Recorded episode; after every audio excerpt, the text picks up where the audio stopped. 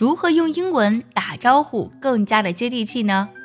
除了用 hello 和 hi 这些最常规的打招呼用语，今天卡卡老师教你几个更加接地气的用英文来打招呼的表达。Number one, Hi there, there, t h e r e, is 和 hi 基本呢是一样的，不过有了 there 之后呢，就会更加有指向性和针对性了。Number two, Hey, what's up? What's up 指的是怎么了的意思。Hey，怎么了？Number three, Great to see you，见到你特别的好，或者说 Good to see you。也是表示一样的意思。想要专项练习呢，并且和小伙伴们一起在群里打卡学习，可以加入早餐英语的会员课程。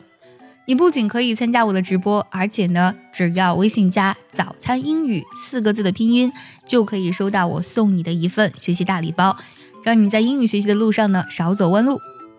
我们还可以讲 “What's happening”，这里用到了进行时。啊，正在发生什么呀？也就是说，怎么啦？我们还可以讲 What's new？有什么新的吗？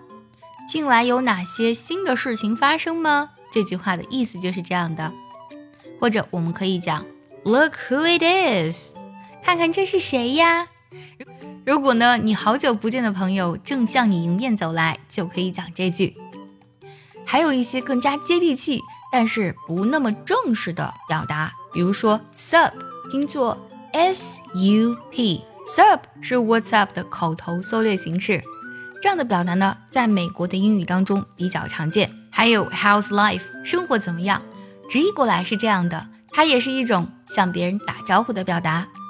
今天我们学习了更多接地气的打招呼的英文，你都学会了吗？